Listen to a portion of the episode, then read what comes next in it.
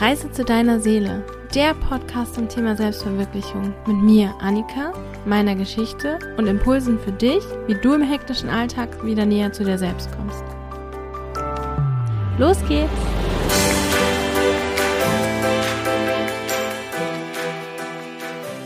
Hallo und herzlich willkommen zur heutigen Folge. Ich habe heute noch nicht die Folge mit dem Thema Kommunikation für dich, aber eine andere Folge mit einem schönen Thema und zwar mit der Frage, hast du auch manchmal das Gefühl festzustecken? Ich kenne das nämlich von mir, dass ich das Gefühl habe, ich kriege überhaupt nichts hin, ich stecke fest, ich bin immer noch da, wo ich vor Jahren war. Was passiert dir eigentlich? Warum kriege ich nichts hin? Diese ganzen Gedankenschleifen. Und heute hatte ich einen Tag, an dem ich alte Dateien von meinem Handy gelöscht habe. zuerst fing es an mit Videos, weil ich gerade eine Reels Challenge mache auf Instagram. Da kannst du gerne mal vorbeischauen unter Reise zu deiner Seele. Und äh, da brauche ich viel Platz für Videos auf meinem Handy. Und da musste ich welche löschen. Und dann ging es weiter mit, ah, mit Fotos. Nee, Fotos habe ich nicht gemacht, sondern alte Chats Chatverläufe aus WhatsApp und sonst irgendwo. Und dann bin ich hingekommen zu Notizen. Ich habe bei meinem Handy über 200 Notizen, war mir gar nicht so klar. Und die frühesten sind zurückdatiert um 10 Jahre. Krass. Und ich bin bisher zwar noch nicht durch alle durch, aber ich habe so ein bisschen vorne angefangen, habe gedacht, okay, mh, richtig, richtig, bleib, bleib, geht. Und dann irgendwann bin ich ganz unten gescrollt. Und das war spannend, sage ich dir. Das hat mir so krass vor Augen geführt, wie weit ich gekommen bin und wie anders mein Leben jetzt ist und meine Innenwelt vor allem auch jetzt ist, als sie es früher war. Das ist echt heftig. Und deswegen möchte ich heute diese Folge aufnehmen. Zum einen, um dir zu ein bisschen darüber zu erzählen. Zum anderen, um dich zu ermutigen, weil ich mir sicher bin, dass wenn du dich mit diesen Themen ein bisschen auseinandersetzt, und das tust du ja auch schon, wenn du diesen Podcast hörst, dann ist das bei dir genauso. Du hast bestimmt riesengroße Schritte gemacht und gleichzeitig haben wir alle diese Stimmen in uns, die uns erzählen wollen, bei uns verändert sich gar nichts und wir sind sowieso nicht besser als vor irgendwie einem Jahr oder vor zwei Jahren oder vor zehn, was auch immer. Da möchte ich dich ermutigen, mit dir teilen und dich einfach darauf hinweisen, es ist nicht so. Dein Kopf hat nicht recht. Dein Gehirn betrügt dich. Und falls du auch Aufzeichnungen hast, sei es jetzt in Handynotizen oder Journals oder Tagebüchern oder Prozessbüchern, wie auch immer man das alles nennt, wenn man durch verschiedene Prozesse geht. Oder was ich auch immer schön finde, E-Mails, alte E-Mails, die man selber geschrieben hat an Leute, wo man so mit Leuten, die man nicht so oft sieht. Also ich habe das so bei Familienfreunden. Da erzählt man ja dann öfter mal ein bisschen länger, wie es einem geht. Und da kann man nochmal schön reinschauen und dann mal sehen, wie man früher war, wie das Leben früher war und das vergleichen mit jetzt. Weil ich verspreche dir, es ist anders. Und dein Kopf belügt dich. Ja, vielleicht hast du das Problem auch gar nicht. Aber wenn du dir diese Podcast-Folge anhörst, vielleicht hast du es auch. Und deswegen möchte ich da ein bisschen mit dir drüber sprechen. Ich habe wirklich öfter das Gefühl, festzustecken. Und wenn du diesen Podcast schon seit dem Anfang hörst, weißt du, dass ich eigentlich 2020 ein Jahr in Kanada verbringen wollte und Work and Travel machen. Wir wissen alle, was da passiert ist, dass niemand irgendwo Work and Travel gemacht hat. Und meine Pläne haben sich dann geändert. Und ich bin dann ein Jahr oft umgezogen, habe viele Dinge neu kennengelernt, war aber nicht weit weg von da, wo ich hergekommen bin. Und mittlerweile bin ich wieder zurück, da, wo ich hergekommen bin. Und allein dieser Fakt ist für mich manchmal so, als ob ich richtig feststecke, als ob ich nichts verändert hätte, als ob ich nichts hinkriegen würde. Und wenn ich mir dann so Notizen anschaue, dann merke ich, okay, doch, doch, ich habe was hinbekommen. Es haben sich Dinge geändert. Ich bin an einem ganz anderen Punkt. Ich bin vielleicht physisch nicht an einem anderen Punkt. Ich bin vielleicht physisch wieder da, wo ich angefangen habe und wo ich auch schon lange Zeit gelebt habe. Aber ich bin seelisch, mental absolut an einem anderen Punkt.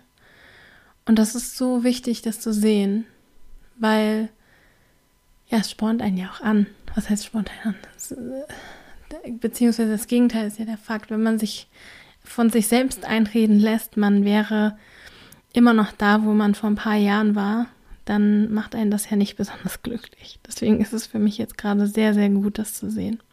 Und gleichzeitig habe ich in diesen Notizen auch gesehen, was ich schon für geile Ideen hatte. Und die habe ich alle aufgeschrieben und nicht umgesetzt. Da darf ich mir auch verzeihen, dass das so ist und das einfach annehmen.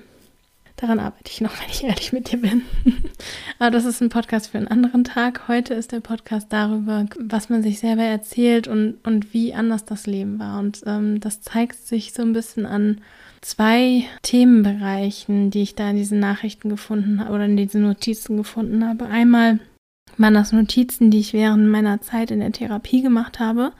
Das war Gesprächstherapie und da habe ich dann ganz oft irgendwas notiert, weil ich ja das mitnehmen wollte. Und ich hab, bin eigentlich schon der Papiernotierer, aber da war es immer, ich war unterwegs und das war so frisch und was sie da gesagt hat oder was wir da besprochen haben, war für mich dann so hilfreich, dass ich mir das im Handy notiert habe, weil ich auch Angst hatte, das dann nachher zu Hause nicht mehr zu wissen. Und ich muss ehrlich sagen, ich bin niemand, also ich liebe Notizbücher ohne Ende. Ich liebe schönes Papier, ich liebe schöne Stifte, aber ich bin niemand, der ein Notizbuch mit in der Handtasche trägt. Fun Fact. Oder nicht so fun, keine Ahnung. Was muss ich jetzt gerade mal einstreuen? Und äh, da war ganz, ganz viel das Thema, ich bin wichtig, meine Bedürfnisse sind wichtig das kam eigentlich in fast jeder Notiz aus dieser Zeit. Und da habe ich drauf geschaut und habe gedacht, wow, ja, cool, das habe ich verinnerlicht. Ich habe verinnerlicht, dass ich wichtig bin, dass meine Bedürfnisse wichtig sind. Und ich bin da einen langen, harten Weg gegangen in diesem Job, der mich so ausgelaugt hat und mich quasi an den Rande des Burnouts gebracht hat. Und solche Dinge, das, ja, ist jetzt ganz anders. Und da bin ich so, so dankbar und da bin ich auch stolz auf mich. Und das möchte ich dir auch sagen, wenn du sowas liest, dann mach dir das bewusst, dass das anders ist und sei auch stolz auf dich, weil du bist die Person, die dein Leben verändern kann. Du bist die Person auch, die für dich verantwortlich ist. Ein anderes Thema ist das innere Kind. Also, dass ich in der Zeit mit der Therapeutin zu dem Thema inneres Kind und Heilung des inneren Kindes viel gemacht habe und auch Seminare zu dem Thema besucht habe.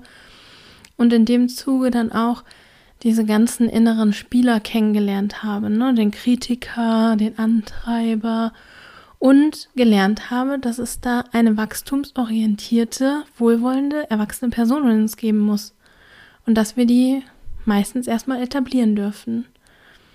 Aber die gab es bei mir früher nicht. Früher gab es das Kind, was ich absolut ignoriert habe.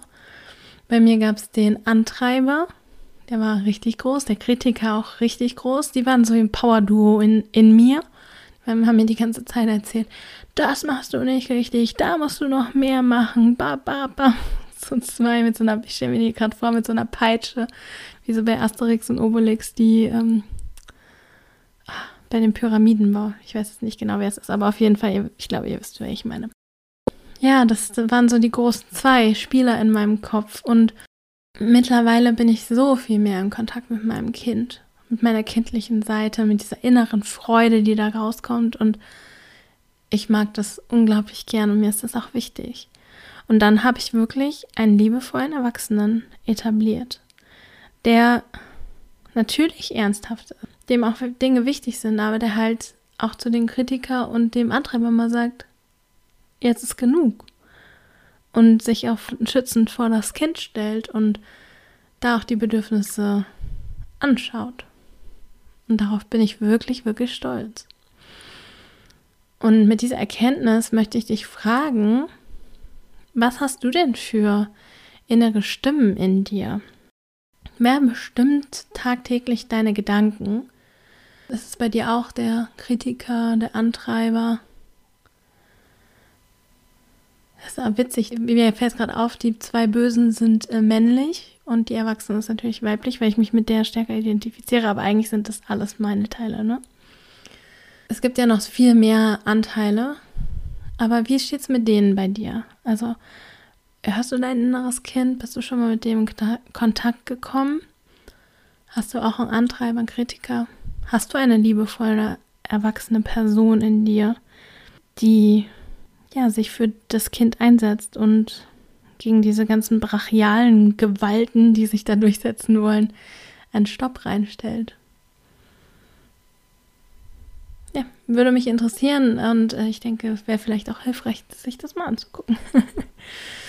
genau, und äh, apropos für Erwachsene, es war so spannend zu lesen, was ich in der Zeit mit meinem ehemaligen Partner für Dinge aufgeschrieben habe.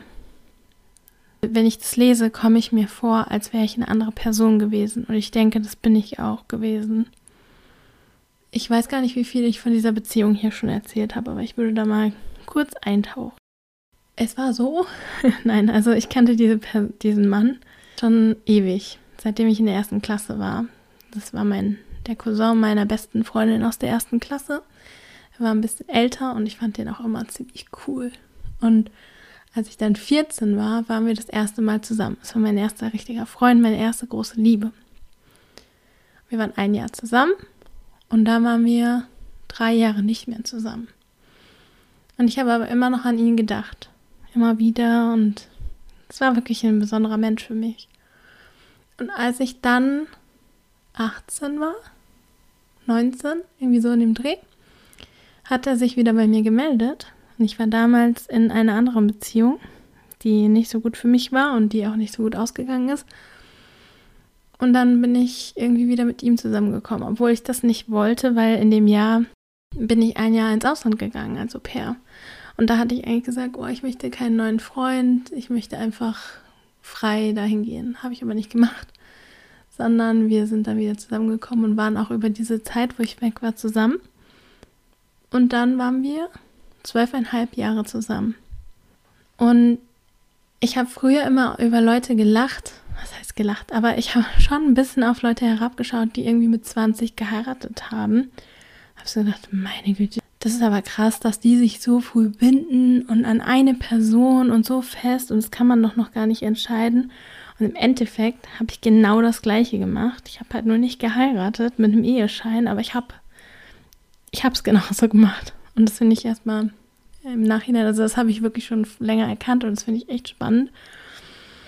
Und das andere, was ich jetzt erkannt habe oder was, ich, was mir nochmal vor Augen geführt wurde, ich wusste das ja, war, wie verrückt diese Beziehung war. Wir hatten eine absolut verrückte Dynamik in dem Sinne, dass ich seine Mutterrolle eingenommen habe oder eine Mutterrolle eingenommen habe und er eine kindliche Rolle eingenommen hat. Und das haben wir beide so unglaublich gut befeuert, dass diese also eine Story, die ich mir da aufgeschrieben habe und witzigerweise habe ich mir die in den Notizen als eine witzige Story aufgeschrieben, geht so. Wir wollen irgendwo hingehen, sind schon wieder zu spät dran. Er fragt mich, was er anziehen soll. Ich suche ihm ein Hemd raus, das er unter einem Pullover anziehen kann dann äh, echauffiere ich mich darüber, dass er dieses Hemd mit zwei zugeknöpften Knöpfen über den Kopf anzieht, anstatt das richtig aufzumachen. Und dann zieht er den Pullover drüber und dann helfe ich ihm, das zu richten. Und er macht nichts, also steht dann quasi da und ich zuppel, weiß ja wahrscheinlich, wenn man ein Hemd unter den Pullover zieht, dass man quasi die Ärmel rausziehen muss und alles, damit das nicht so faltig ist darunter. Und die witzige Sache, die ich dann notiert habe dazu, war, er hat sich halt, hat einfach da gestanden und ich habe es gemacht und dann habe ich gesagt, ja, hilf bloß nicht. Und dann meinte er, ja, bei meiner Mama früher musste ich auch nichts machen. Und ich fand das irgendwie witzig. Grundsätzlich ist es auch ganz witzig. Und gleichzeitig zeigt das unsere Beziehungsdynamik sehr, sehr gut. Ich habe da diese Mutterrolle übernommen und gleichzeitig hat mich das unglaublich frustriert. Ich wollte das nicht. Aber ich habe es total gemacht und habe ihn dadurch auch verstärkt in dieser kindlichen Rolle. Wow. zu der Beziehung ist grundsätzlich nochmal zu sagen, die hatte ganz, ganz viele positive Teile und es war auch ein wundervoller Mensch, der mir unglaublich wichtig war und ganz viel gegeben hat, was ich damals brauchte, Sicherheit und solche Dinge. Aber wir hatten halt auch diese Dynamiken, die nicht gut für uns waren. Und diese wurde da abgebildet und ich fand das sehr, sehr spannend, das nochmal zu sehen. Auch in anderen Notizen habe ich nochmal gesehen, dass ich mich überhaupt nicht für meine Bedürfnisse eingesetzt habe.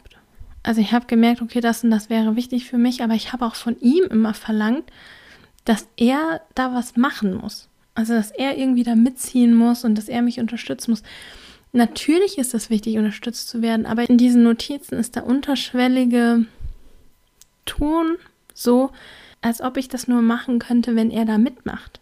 Als ob ich ihm ausgeliefert wäre. Und ich glaube, so habe ich mich auch wirklich gefühlt.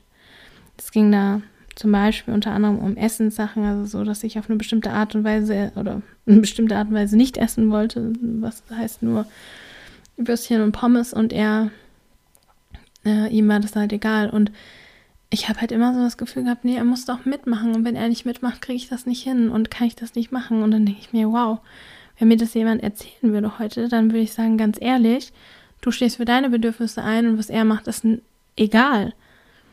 Natürlich ist es schöner, wenn man abends zusammen kocht und natürlich ist es hilfreich, wenn der Partner oder die Partnerin einen unterstützt, aber sei mal bitte für dich verantwortlich. Und das war ich halt wenig oder eingeschränkt. Mega krass. Mir geht es auch so, wenn ich auf Notizen oder Dinge von vor einem Jahr zurückschaue. Ich bin eine andere Person gewesen. Ich bin heute eine andere Person und ich bin viel näher an dem, was mir wichtig ist, was ich wirklich bin. Und dafür bin ich so unglaublich dankbar. Ja, wie gesagt, wollte ich mit dieser Folge jetzt heute dir das mal vor Augen führen, ein bisschen mit dir teilen. Vielleicht findest du dich in Teilen da wieder oder vielleicht magst du einfach mal die Anteile in deinem Kopf anschauen oder dir überhaupt mal angucken, was du so über dich denkst. Und ich wollte dir eine Inspiration geben, mal vielleicht in deine Notizen zurückzugucken und zu sehen, wie du dich schon verändert hast und dass du definitiv nicht feststeckst. Ich weiß, Entwicklung ist lang. Entwicklung ist irgendwie langwierig, schwierig manchmal. Und weil wir ja ständig dabei sind, kommt es uns ja auch so vor, als würde sich nicht viel verändern, weil es verändert sich ja nur in kleinen Schritten. Und das vergleiche ich so voll gerne mit, mit dem Bild irgendwie, dass man sich ja selber jeden Tag im Spiegel sieht. Das heißt, man sieht seine eigene Veränderung nicht so krass. Seine Mama jetzt beim Friseur oder so. Aber so, wenn du tagtäglich in den Spiegel guckst, dann merkst du nicht, dass du jetzt irgendwie vielleicht mal Falten bekommen hast oder dass du, könnte da was Positives sein, dass du zum Beispiel viel glücklicher und gesunder jetzt aussiehst als früher. Und wenn man dann entweder selber auf Fotos guckt und dann so merkt, oh krass, damals sah ich ja heftig aus, so sehe ich jetzt gar nicht mehr aus, oder andere Leute einen dann sehen mit ein bisschen Abstand, dann fällt das viel mehr auf. Und ich glaube, so ist es auch mit der inneren Entwicklung, dass man ja ständig dabei ist und vielleicht sogar noch den Fokus darauf richtet und nur merkt, es geht in Millimetern voran und wir wünschen uns aber mindestens mal einen Zentimeter, wenn nicht sogar Metersprünge von heute auf morgen oder wenigstens bis nächste Woche. Aber wir machen die. Wir machen die halt nicht als Sprung, sondern wir machen die als Schrittchen. Tausend kleine Schrittchen geben halt auch einen Weg, den wir gegangen sind. Und deswegen, ja, möchte ich dir einfach nochmal ermutigen. Denk einfach drüber nach, lies, was du geschrieben hast, oder guck einfach nochmal zurück. Ich bin mir sicher, dass du dich entwickelst. Ich bin mir sicher, dass du nicht feststeckst. Und manchmal stecken wir zeitweise fest. Das ist dann auch für etwas gut. Und dann tauchen wir wieder auf und dann wird es wieder anders. Ich hoffe, das hat dich heute etwas inspiriert. Ich wünsche dir einen wundervollen Tag, wann immer du das hörst. Und bis zum nächsten Mal.